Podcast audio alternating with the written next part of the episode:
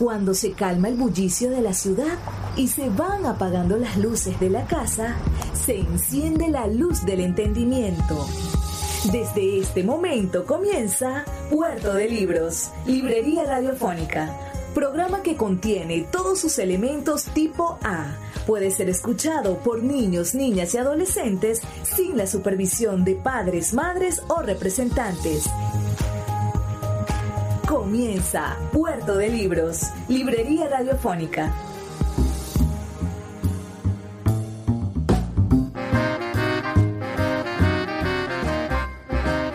Bienvenidos a Puerto de Libros, Librería Radiofónica, este espacio que nosotros hacemos con tantísimo cariño de lunes a viernes, de 9 a 10 de la noche por la señal de la 88.1 FM Radio Fe y Alegría de Maracaibo. Les habla Luis Peroso Cervantes, quien está aquí a cargo de este puerto, puerto seguro, puerto franco, para que usted pueda zarpar por el océano de la imaginación y del conocimiento a bordo de estos de estos barcos mágicos que son los libros, estas embarcaciones milagrosas que son nuestros libros, estos depósitos de conocimiento que lo van a hacer mejor persona cada día y a cada hora. El día de hoy vamos a tener un programa buenísimo. Espero que les guste cada parte de nuestro programa número 37. Hoy vamos a estar comentando primero en unos minutos un poemario del escritor machiquense Ender Romero y después vamos a estar trabajando con el gran escritor español Francisco de Quevedo y finalizaremos con una conferencia del escritor mexicano Benito Taibo. Todo esto nos lo trae hoy Puerto de Libros, Librería Radiofónica, su espacio radial de los libros. Páginas Zulianas en Puerto de Libros, Librería Radiofónica, por Radio Fe y Alegría, con todas las voces.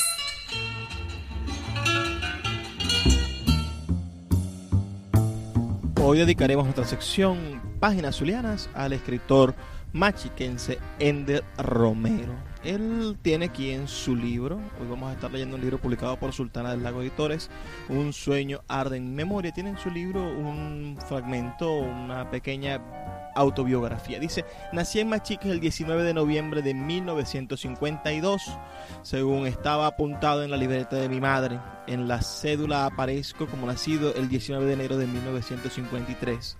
Me imagino que por un capricho del escribiente de la prefectura de entonces. Crecí con el pueblo que se fue convirtiendo en una pequeña ciudad. Desde joven me llamó la atención la literatura, que fue siempre mi asignatura favorita. Leí mucho, desde la Biblia hasta el libro rojo de Mao, pasando por Neruda, Gallegos, Borges, Otero Silva, Lorca y muchos otros autores e incluso algunos clásicos. En mis últimos años de bachillerato tuve como profesor de literatura a Enrique Hidalgo, poeta, músico y compositor, quien ejerció una fuerte influencia en mi ánimo, induciéndome a escribir. Con él aprendí a hacer sonetos y décimas. Durante la década de los 80 del pasado siglo asistí regularmente al taller literario que dirigía el profesor Jorge Luis Mena. En ese tiempo publiqué a instancias suyas algunos poemas y un ensayo sobre la poesía de Fernando Paz Castillo en el extinto diario Crítica. Posteriormente me retiré un poco de la actividad literaria y estuve un tiempo pintando bajo la dirección del maestro Jesús Vilches, con quien participa en varias exposiciones locales. Soy fundador de la peña literaria José Domingo Márquez. Los poemas que presento en este pequeño trabajo son de mi juventud y recogen una buena parte de mis inquietudes de entonces. Espero que los lectores los acojan con benevolencia. Un sueño arde en mi memoria es el título de este libro publicado en el 2018 por Sultana del Lago Editores, el primer libro del poeta Ender Romero, Un sueño arde mi memoria. Voy a leer un par de poemas o, quizás tres poemas de este libro, sobre todo estos sonetos que son bellísimos. Miren este, este soneto de tema amoroso erótico. Se llama Te quiero así, desnuda y ofrecida. Te quiero así, desnuda y ofrecida, en arpegio de lírica oblación, abierta serenata, diapasón de mi dulce y erótica caída. Te amo, mariposa enternecida, y la abriego de mi rudo corazón. En tenaz y abrupta tentación sostengo mi feroz acometida. Mas no eres tú la que se entrega en el sensual y tierno desvarío, dejándome vencer en la refriega. Soy que siempre me extasío en tu erótica belleza y se me niega el afán de vencerte en que porfío. Bellísimo, además, el uso de, la sonoridad del soneto con tal, con tal maestría. Miren este otro, este otro texto, ya un poco más filosófico, llamado O Tiempo. O Tiempo, que todo lo desgastas en tu paso lento e ineludible, despacio caminar casi insensible, como el que hace a las pasiones castas. No duele la forma en que devastas al duro roble casi imbatible, pasa como el agua furia intangible, todo sin furor, así desgastas. Y el hombre tu paso no lo siente, viendo este retazo de lo eterno que la vida le da con su simiente. Y no tiene sobre ti ningún gobierno, y aunque el reloj así nos miente, eres del hombre cárcel e infierno. Verdaderamente maravilloso este poema de Ender Romero. Voy a leer otro texto ahora de la segunda parte del libro que está en versos libres. Este es un libro que ustedes sabrán se encuentra disponible en impresión bajo demanda en la página de Sultana del Lago y en nuestra librería virtual puertodelibros.com.be puedes adquirir su libro digital, su ebook. Si no quieres adquirir el libro, el libro de impresión bajo demanda, que es un poco más costoso, puedes pagarlo en bolívares allí en nuestra librería digital. Este es el poema que le da nombre al título, Un sueño arde en memoria. Dice así. Perdido entre sueños, un sueño arde en memoria. Su fuego es luz que no se consume y vierte la savia enajenante de la angustia yo soy enloquecido, sitiador de sus contornos, alacrán enfervecido, hirviendo su veneno. Me muevo a su alocado compás, en su danza de vértebras torcidas, en su lúbrica esperanza. En mí es el aguijón, acicate de espectros que pueblan los caminos, desgarran los cantos y borran las huellas de un diálogo antiguo del hombre con su Dios. No sé cómo nació, ni cómo vino a mí, a hospedarse suplicante en el hondo universo de mis sueños. Solo sé que cuando aliento un poco más de vida más allá, atiza su fuego, renace de su brasa y lo siento arder en memoria. Lo siento arder en memoria. Ese es el poeta machiquense Ender Romero para todos ustedes. Espero que les haya gustado esta brevísima reseña de Ender Romero y que ustedes puedan buscar más de él en nuestras plataformas y conocer más de este autor zuliano. El poeta Luis Peroso Cervantes le acompaña en Puerto de Libros, Librería Radiofónica, por Radio Fe y Alegría, con todas las voces.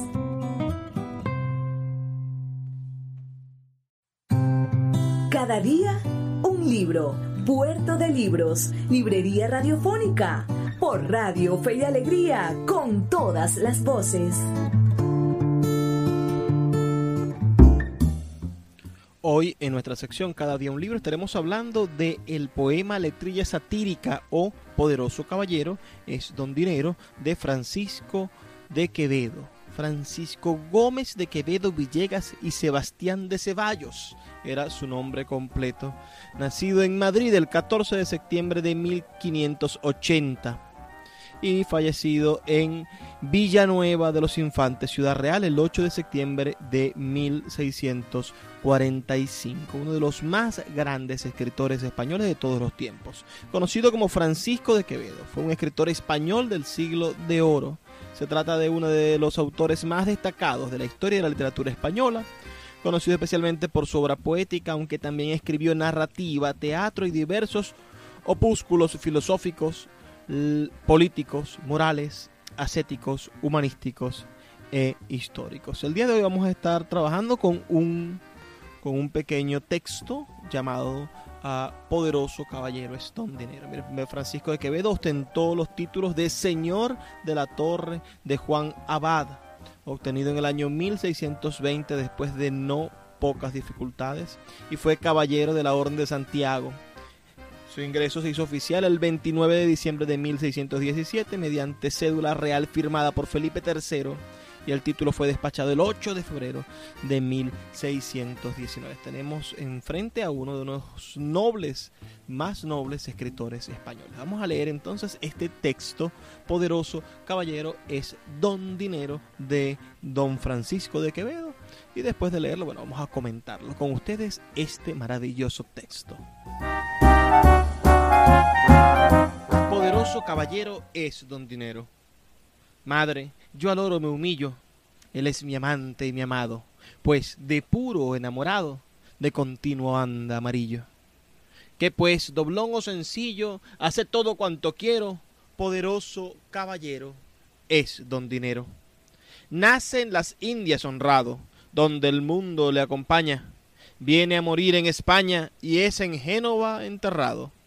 Y pues, quien le trae al lado es hermoso, aunque sea fiero, poderoso caballero es don dinero. Es galán y es como un oro, tiene quebrado el color, persona de gran valor, tan cristiano como moro, pues que da y quita el decoro y quebranta cualquier fuero, poderoso caballero es don dinero. Son sus padres principales y es de nobles descendiente, porque en las venas de Oriente todas las sangres son reales. Y pues es quien hace iguales al duque y al ganadero, poderoso caballero, es don dinero. Mas, ¿a quién no maravilla ver en su gloria sin taza, que es lo menos de su casa, doña Blanca de Castilla? Pero pues da al bajo silla y al cobarde hace guerrero, poderoso caballero es don dinero. Sus escudos de armas nobles son siempre tan principales, que sin sus escudos reales no hay escudos de armas dobles. Y pues a los mismos robles da codicia su minero, poderoso caballero es don dinero. Por importar en los tratos y dar tan buenos consejos, en las casas de los viejos gatos le guardan de gatos y pues él rompe recatos y ablanda al juez más severo. Poderoso caballero es don dinero. Y es tanta su majestad, aunque son sus duelos hartos, que con haberle hecho cuartos no pierde su autoridad, pero pues da calidad al noble y al pordiosero, poderoso caballero es don dinero. Nunca vi damas ingratas a su gusto y afición, que a las caras de un doblón hacen sus caras baratas, y pues las hace bravatas desde una bolsa de cuero, poderoso caballero es don dinero. Más valen en cualquier tierra, mira si es harto sagaz, sus escudos en la paz, que rodelas en la guerra. Y pues al pobre lo entierra, y hace propio al forastero, poderoso caballero es don dinero. Escuchado un texto que podría ser hilarante, es decir, podría producir risa, pero su, su seriedad también es muy, muy interesante. ¿no? El hecho de que él lo llame letrilla satírica, de que Quevedo llame a su texto letrilla satírica, nos habla muy bien de su concepción, de su idea definida de, de la burla, ¿no? de lo importante y sardónico que iba a ser para la España de ese siglo de oro, para esa España de principios del año 1600 hasta mediados de los 1600, ah, bañada en el esplendor de, las Indias, recibiendo acaudalados impuestos de, de sus provincias alrededor del mundo. Bueno, esta España bueno, hablarle de, la verdad, ¿no? de quien verdaderamente gobernaba el gobierno era el doblón, era el, era el oro, ese oro fuerte. Él hace algunas referencias divertidas que podemos encontrar aquí. Primero comienza a, dirigiéndose a su madre, ¿no? Es decir, este, este poema es tan noble que es un poema dirigido a tu madre. Madre, yo al oro me humillo. Él es mi amante y mi amado. Es una cosa preciosa, ¿no? Poderle decir eso al oro y poderle decir eso a cualquier persona que uno ame. Pero entonces es una forma de presentación, pues de puro enamorado, de continuo anda amarillo. Esto se refiere también que en ese momento se creía que el enamoramiento daba una especie de fiebre, de, de, de, ansias que febriles que convertían, ponían a la gente amarilla. También encontramos algunos detalles aquí sobre la estructura del, de dónde proviene el oro cuando él lo refiere a de, lo refiere a las Indias, ¿no? Dice, bueno, nace, nace en las Indias y va a morir a Génova, bueno, porque Génova se encontraba en los bancos de esa época, una especie de Suiza de, de la época. Aquí hay otro fragmento, dice, es galán y como un oro tiene quebrado el color, persona de gran valor, tan cristiano como moro, refiriéndose al color de las personas. Es decir, en esa España, evidentemente las personas de tez morena, los negros, eran esclavizados, ¿no? Y las personas de tez morena eran consideradas inferiores, pero el oro era, era amarillo, era, era moreno. Entonces, ¿cómo nos encontramos con esa, con esa diatriba de, de, ser cristiano o moro, pero igual tener el mismo, el mismo valor? Finalmente, este poema se nos entrega con aquello de, me valen en cual, más valen cualquier tierra sus escudos en la paz que rodelas en la guerra, los escudos en la paz. Necesariamente ah, vivía España un periodo de paz. Venían de, los años 1500 cuando lograron ah, sacar a los moros, extraer a, a los árabes que tenían 800 años de invasión en, sus territorios. Y ya 50, 100 años después, la, diferencia se hacía sentir. Era un imperio en paz, un imperio rico, porque habían descubierto la, la América la América en eso en el año 1400, a finales del año 1400, habían logrado descubrir América, habían, habían exponenciado con Carlos V, se había exponenciado el, el, negocio con, de las factorías. Y ya en los años 1600, cuando escribe Cervantes, cuando escribe cuando escribe Quevedo, nos encontramos sin lugar a dudas en una España esplendorosa, millonaria, el imperio más grande del mundo, como lo pudo haber dicho Felipe II, ¿no? Aquello de, que cuando el imperio en el que nunca el que nunca se oculta el sol, porque cuando es de noche en la, en la metrópolis, es de día en Filipinas. Eh, desde la extensión territorial del imperio español, bueno, se, podría decir mucho. Y, y después termina con, con esto, pues, eh, y pues al pobre le entierra y al propio, y, y, propio hace al forastero. El dinero verdaderamente abre todas esas puertas y él está haciendo, en esa edad, está haciendo un, un, un panegírico a, al consumismo, ¿no? Le está haciendo una llamada de atención a lo que nosotros en la actualidad intentamos también tomar en cuenta.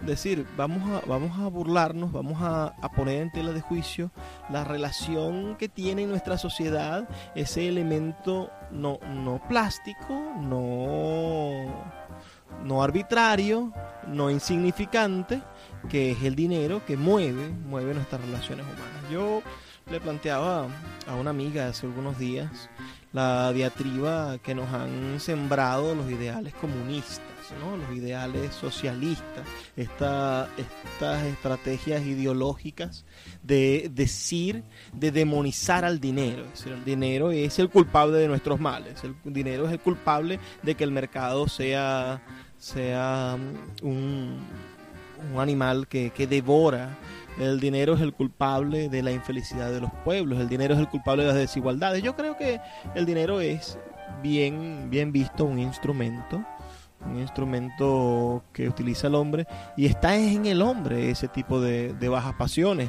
está en el hombre ese instinto de competitividad, está en el hombre ese, esa capacidad salvaje y destructiva y autodestructiva. Y el dinero, para bien o para mal, está estructurado para cumplir las necesidades del hombre. Entonces, eh, esa necesidad nosotros de conseguir un, culpable y objetivizar al culpable siempre en elementos externos. Es decir, sucede con, las bebidas alcohólicas. Si, si existe un accidente automotriz, uh, porque alguien iba tomado, el culpable es el alcohol, no la persona que iba manejando. Si, o, es el mismo caso de, los abusos uh, y la, de, género, ¿no? Es decir, la violencia de género, la culpable no es, señores, la mujer que utiliza la falda corta. Entonces, el culpable es el violador, el culpable es el agresor. El culpable es quien está haciendo mal en la sociedad, no es la mujer, ni es el, vehículo que esta mujer utiliza para expresarse. El dinero es simplemente un vehículo en ese sentido. De todas maneras, ah, está también en la palestra poder ridiculizar, poder burlarnos, poder definir a aquellas personas que hacen del vehículo, que hacen del oro, ya no solamente el culpable de todo, como lo haría el, comunista, como lo haría el, comeflor, como lo haría el ñángara, ¿no? Sino también quien hace el dinero una especie de Dios, quien hace del dinero el, el, el, tótem de su vida. Es decir, tampoco el dinero es la suma felicidad, tampoco el dinero es aquello que, que, te va a dar belleza eterna, que te va a dar, no, no es la fuente de la eterna juventud, no es el santo grial. Eh, el dinero es simplemente un instrumento para conseguirte a ti mismo. Si tú no tienes identidad, bueno, el dinero no te va a dar identidad. Por más dinero que tengas, no vas a ser sino una persona con marcas de ropa encima sin saber quién eres tú mismo. Bueno, algunas reflexiones que he hecho en base a este poema de, un poema también muy antiguo, de, los años 1600 español, de Francisco de Quevedo. Mi invitación es a que revisen todo Francisco de Quevedo y se encuentren que, que es una obra muy divertida, pero también de alto contenido filosófico. Hay un poema polémico que él le dedicó a la nariz de, de, su contendiente poético, de Luis de Góngora, ¿no? Les voy a leer de ese, de ese, de ese poema un, fragmento solamente para que, para que nos reamos un poco. Miren este, este poema que dice, a un hombre de gran nariz. Érase un hombre a una nariz pegado. Imagínense eso. Érase un hombre a una nariz pegado. Érase una nariz superlativa. Érase una alquitara medio viva érase un peje espada mal barbado. Continuó diciendo, era un reloj de sol mal encarado, érase un elefante boca arriba, érase una nariz sayón y escriba, un ovidio nazón mal naringado, érase el espolón de una galera, era una pirámide de Egipto, las doce tribus de narices era, érase un naricismo infinito, frisón, archinariz, carat tulera, sabañón garrafal, morado y frito. Bueno, allí les dejo un poco del humor de Francisco de Quevedo. Vamos a identificar la emisora y volvemos en brevísimos dos minutos aquí en Puerto de Libros, Librería Radiofónica. El poeta Luis Peroso Cervantes le acompaña en Puerto de Libros, Librería Radiofónica, por Radio Fe y Alegría, con todas las voces. La voz del autor en Puerto de Libros, por Radio Fe y Alegría, con todas las voces.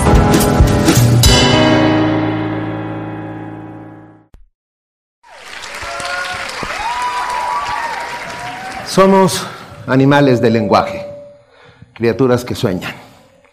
Y déjenme demostrárselos. Mi abuela decía que la gente decente se presenta, entonces me voy a presentar. Soy Ana Frank. Soy una niña de 13 años que vive en Ámsterdam. Ah, junto con otras siete personas estamos escondidos en el ático de una casa de departamentos y allá abajo puedo mirar por la rendija de una puerta como están los nazis, Si los nazis se enteran que estamos aquí, nos van a matar a todos, porque somos judíos. Por eso estoy escribiendo este diario, para que el mundo sepa de la barbarie que sucede. Mi verdadero nombre es Aureliano Buendía. Cada vez que cierro los ojos frente al pelotón de fusilamiento, recuerdo aquella tarde en que mi padre me llevó a conocer el hielo por primera vez. En Macondo, o sea, aquí, nunca habíamos visto el hielo. Por dos monedas de cobre podías tocarlo.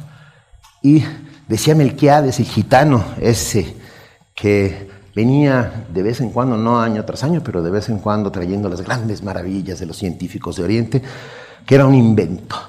A mí me pareció una de las maravillas más grandes que había visto. Y miren que pasaban cosas maravillosas en Macondo. Remedio la Bella se elevaba por los aires.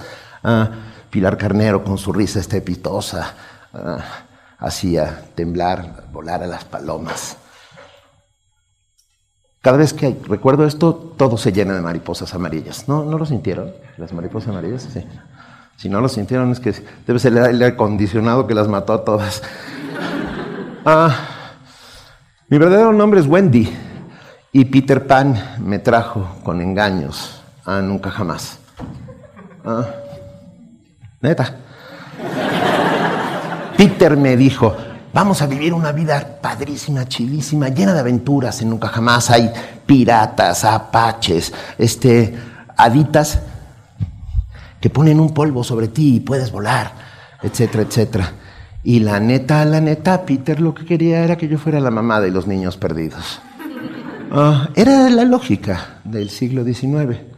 Este, las mujeres servían como cortesanas, ah, como amantes trágicas. Mueren todas en el siglo XIX. Nana, Madame Bovary, todas, todas se mueren trágicamente. Para decirles que mi nombre es Holmes, Sherlock Holmes. Vivo en el 221B de Baker Street, en Londres, Inglaterra. Tengo un ayudante.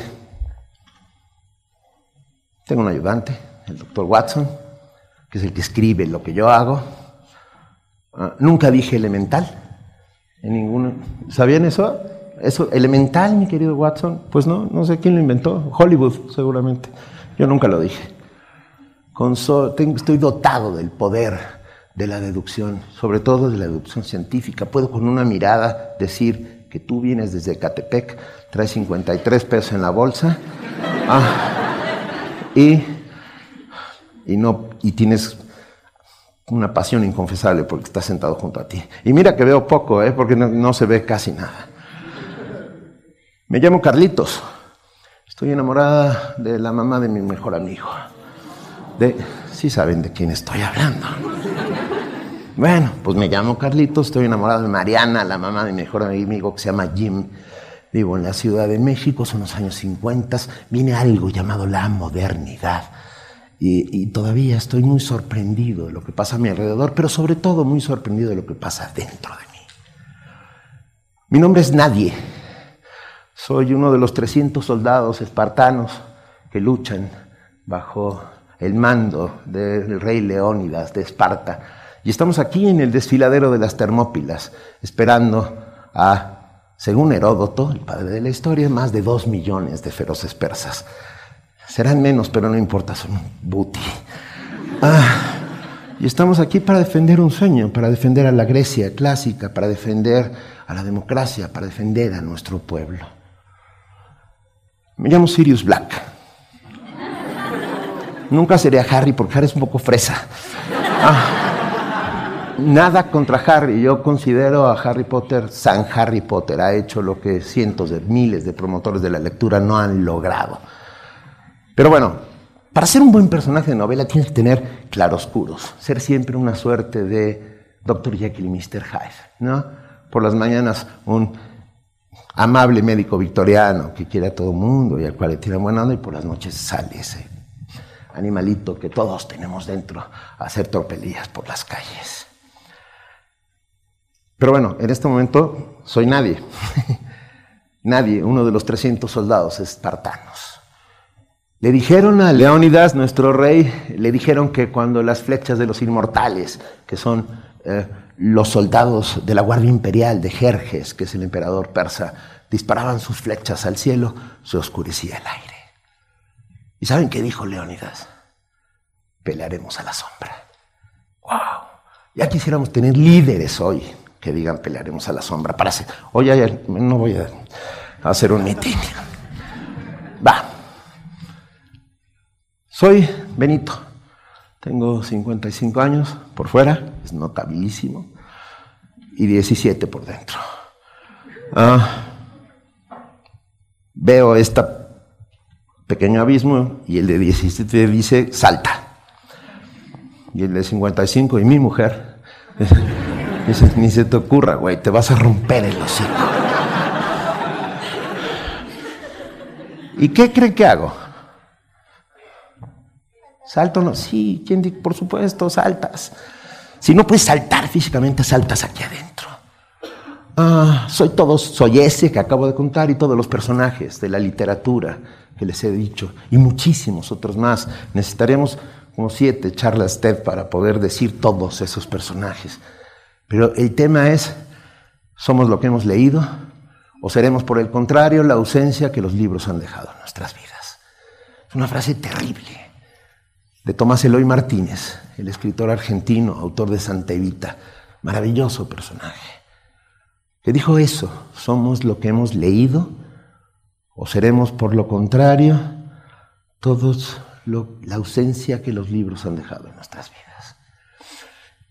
Yo que soy de letras y no de números, un día me puse a hacer números. Y descubrí que si eres un lector, un buen lector que lees un libro a la semana, durante 60 años de tu vida, es el promedio de vida de un lector, podrás leer 3.200 libros. No es nada. No es nada si piensan que Honorato de Balzac escribió más de 130, que Víctor Hugo tiene más de 70, que Salgari tiene más de 100, etcétera, etcétera. Bien, hay que, hay que saber, hay que pensar muy bien lo que vamos a leer, ¿no? No andarnos perdiendo en eso, que es nebuloso y que tiene que ver con modas, etcétera, etcétera. Vengo a hablar sobre el libro, sobre el inmenso poder que tiene el libro sobre nuestras vidas y cómo nos cambia y nos transforma. El libro es capa de torero, paraguas para el sol y la lluvia, escudo contra las flechas persas y contra las flechas de la estulticia y de la imbecilidad que nos lanzan todos los días desde Big Brother y cosas por el estilo. Ah, el libro es pañuelo para las lágrimas, acicate del conocimiento, sábana que cubre los mejores amores, almohada para tener los más chidos sueños, cama de clavos para tener las más terribles pesadillas. El libro es ladrillo que construye casas, que construye colonias, que construye ciudades, que construye universos, pero sobre todo que construye ciudadanía que, construye, personas pensantes. Si hay algo peligroso en el mundo y a lo que temen todos los gobiernos autoritarios y los entes poco agraciados, es a un lector. No hay nada más peligroso que un lector. Por eso los convino a ser lectores. A eso vengo, a contarles cómo el libro transforma, cambia, de esos 3.200 libros que puedes leer en tu vida, pues yo ya leí bastantes.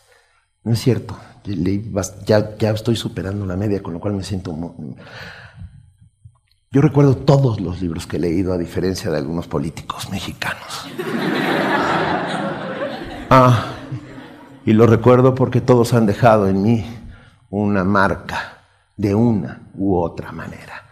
Hay libros espectaculares que dejan cicatrices imborrables en ti como un tatuaje, que son dos alas que te crecen desde la punta de los homóplatos hasta las nachas, pues.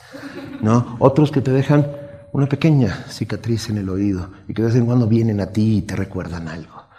Hay otros que están metidos en tu pupila, otros que están clavados en un lugar de tu corazón o en la garganta. Pero los recuerdo todos. ¿Es estudiantes de comunicación? ¿Muchos? Ok. Nunca le pregunten a un escritor qué libros llevaría a una isla desierta. Ah, es, parece, me lo han preguntado tantísimas veces que al final, y bueno, yo he contestado de tantísimas maneras que al final acabé con una sola conclusión. y es la que ya digo siempre, se las comparto con enorme gusto. Llevaría un solo libro, que es Cómo construir una balsa en tres sencillos pasos. Ah, no quiero estar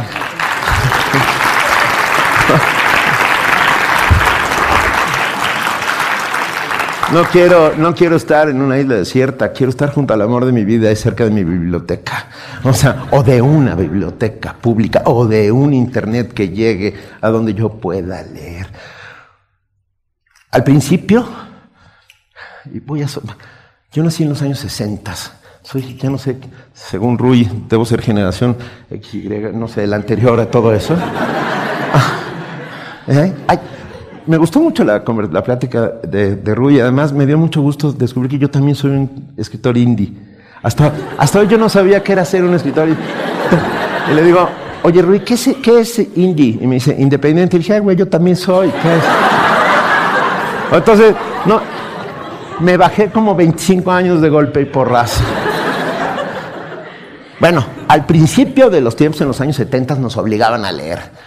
Yo antes de terminar la secundaria había leído el cantar del mío Cis, ah, la Iliada y la Odisea, y, otros textos que, que, no entendí nada y, y sin embargo pasaba los exámenes. Y estaba a punto de odiar los libros cuando una hepatitis benefactora llegó a mi vida y no tuve que leer Guerra y Paz de Tolstoy. 860 páginas. A la cama. Dos meses. En aquella época eran dos meses de cama por la hepatitis. El tema es que me aburría como ostra. Este, y al tercer día de mi hepatitis apareció un libro junto a mi cama. Y lo primero que yo dije es, ching, ya quieren que me ponga a hacer un reporte. Seguro la directora habló con mi mamá. Pero no es cierto. El que puso el libro ahí sin premeditación, alevosía ni ventaja fue mi padre. Muy inteligentemente. Lo deslizó junto a mi cama. Y yo desperté y ahí estaba. Como una suerte de milagro laico. Ah, y bueno, pues yo tenía hepatitis, tenía tiempo y leí. Y les digo algo, fue maravilloso. Fue una antropofanía. Acabo de inventar el término, pero suena toda madre. Antropofanía es la epifanía que tienen los religiosos, pero la de los simples, humildes mortales. ¿No? Ese, ese momento de luz que surge dentro de tu cabeza y te das cuenta que estabas equivocado, o que los demás estaban equivocados, o que algo había equivocado alrededor. Fue el día que me volví lector, me queda clarísimo. Y de ahí, de esos 12 años, casi 13, hasta el día de hoy, es lo único que soy. Soy un lector. No soy otra cosa, soy solo un lector, que un día se atrevió a dar un salto pequeño al vacío y empecé a escribir. Pero soy sobre todo eso, un lector, y como tal me asumo. Y por eso me reconozco en ustedes, y por eso me queda claro quiénes son los cómplices y de qué pie cojeamos, pues, ¿no? El tema es que, perdón, el libro era El sabueso de los Baskerville. Ah, de Sir Arthur Conan Doyle, una de las grandes aventuras de Sherlock Holmes. Me enamoré para siempre de Holmes y me enamoré también de los libros, porque descubrí que no solo servían para ese pomposo aprender, ¿no? El libro sirve para aprender. Y entonces, claro, tú te alejas prudentemente del libro. Pero nadie te dijo nunca, el libro sirve para saber cómo late tu corazón. El libro sirve para sentir cómo se revuelven tus entrañas. El libro sirve para saber a qué saben, y perdón por la obliteración, las lágrimas. El libro sirve para poder oler la pólvora del campo de batalla. El libro, y puedo seguir así otras tres charlas, pero no lo vamos a hacer. Ah, porque corre violentamente el minutero. Hay dioses terribles en todos los panteones. estoy hablando entre entre gente de universidad. Ustedes saben lo que es un panteón en términos mitológicos, aquel lugar, aquel lugar donde viven los dioses. Ah, en el caso de los mexicas, los dioses casi todos se alimentaban con sangre. En el caso del Valhalla ah, este, nórdico, ¿vieron Thor? Les tengo malas noticias. Thor no es metrosexual, como lo pintan, etc. Era un cabrón con un martillo con el que iba desmadrando personas. O sea, no es así. Pero bueno, El más terrible de todos los dioses se llama Cronos, el dios del tiempo. Un día llegas a un momento de tu vida, miras hacia atrás y dices, chin, ¿y por qué yo nunca leí a Vargas Llosa? Ay Dios, ¿por qué nunca leí a Saramago? ¿Por qué yo no conozco ese poema de Benedetti o de William Faulkner o uh, uh, etcétera, etcétera, etcétera? Y sabes qué? No puedes ir para atrás. Chin, el tiempo es duro, terrible. Y el dios del tiempo, el más ojete de los dioses. A los 13, pasando esa primera etapa en que leí todo lo que cayó a mis manos, tuve una nueva antropofanía. He tenido muchas a lo largo de mi vida. Fui hasta el despacho de mi padre y dije, papá, ya sé qué quiero ser. Me miró con mucha desconfianza. Alguien de 13 años lo mira siempre con mucha desconfianza. Y le dije, quiero ser lector. Y papá me dijo, lo lamento, Benito, pero de eso no se vive. Me fui a mi cuarto y volví corriendo a decir, órale, si no puedo ser lector, quiero ser escritor. Y papá me dijo, Benito, de eso tampoco se vive. y sin embargo es lo único que soy y que he sido toda mi vida y que moriré siendo. Soy un lector que escribe. A los 15, en mi escuela solo se jugaba básquet. Había un montón de jugadores de básquet, todos altos, rubios y altos y rubios. Y todas las chicas estaban enamoradas de ellos.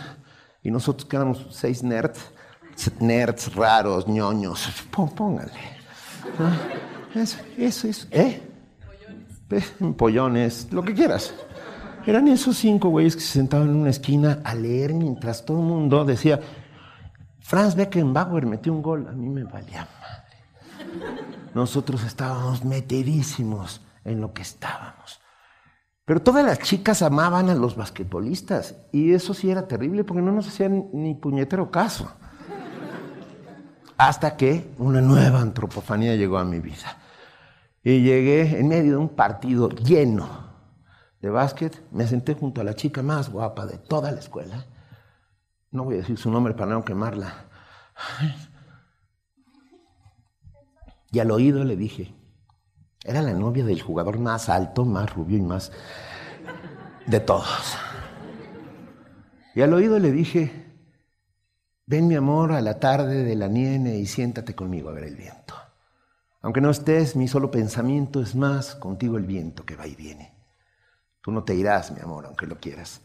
Tú no te irás, mi amor, y si te fueras, aun yéndote, mi amor, jamás te irías. Es tuya mi canción, en ella voy. Y en ese viento que va y viene voy, y en ese viento siempre me verías. Rafael Alberti. Y la antropofanía es que, ¿qué creen que pasó? Cayó, pues. Literatura mata carita, chicos. Y la...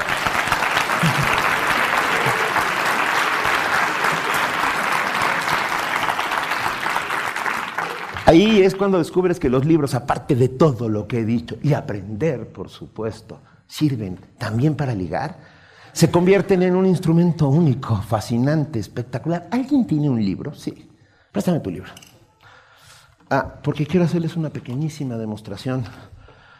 Hoy, todo el mundo anda buscando en los iPads, iPhones, iPhones, todos los aparatos maléficos. La tecnología se ha convertido en uno de los dioses de nuestro tiempo. Pues este es uno de los instrumentos tecnológicos mejores que hay. Se los demuestro muy rápidamente. Contra lo que estamos buscando todos los días, voy corriendo. El libro es digital.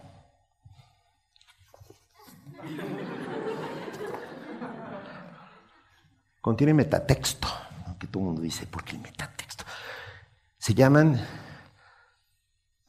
Todas las partes blancas es donde tú puedes poner el metatexto que tú quieras, las anotaciones.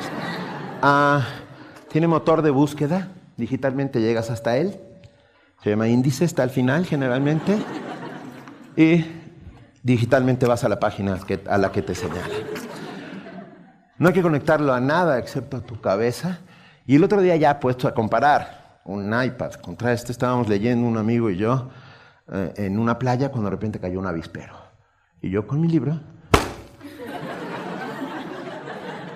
y él desmadró su iPad. Ah, ah.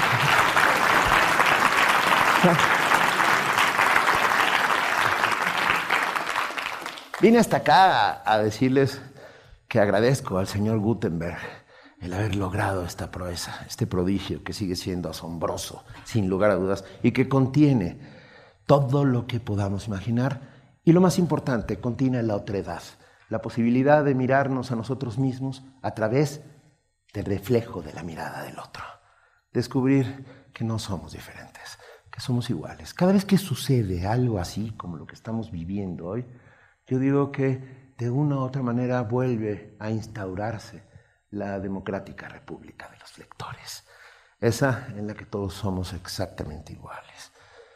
Vine hasta aquí, a, Catlán, a esta TED, solamente para intentar lanzar una poderosísima idea, una sola, leer y resistir.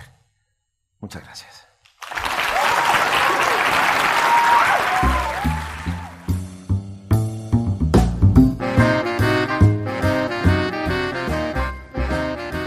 Acabamos de escuchar una conferencia magistral que dio el escritor mexicano Benito Taibo, nacido el 31 de mayo del año 1960 en Ciudad de México. No tiene desperdicio. Los invito a buscar los poemas del escritor Benito Taibo. Tiene cuatro libros cuatro poemarios que ustedes podrían buscar. Aquí yo les voy a dar algunos. Miren, siete primeros poemas de 1976, Vivos y Suicidas 1978 y Recetas para el Desastre también de 1987.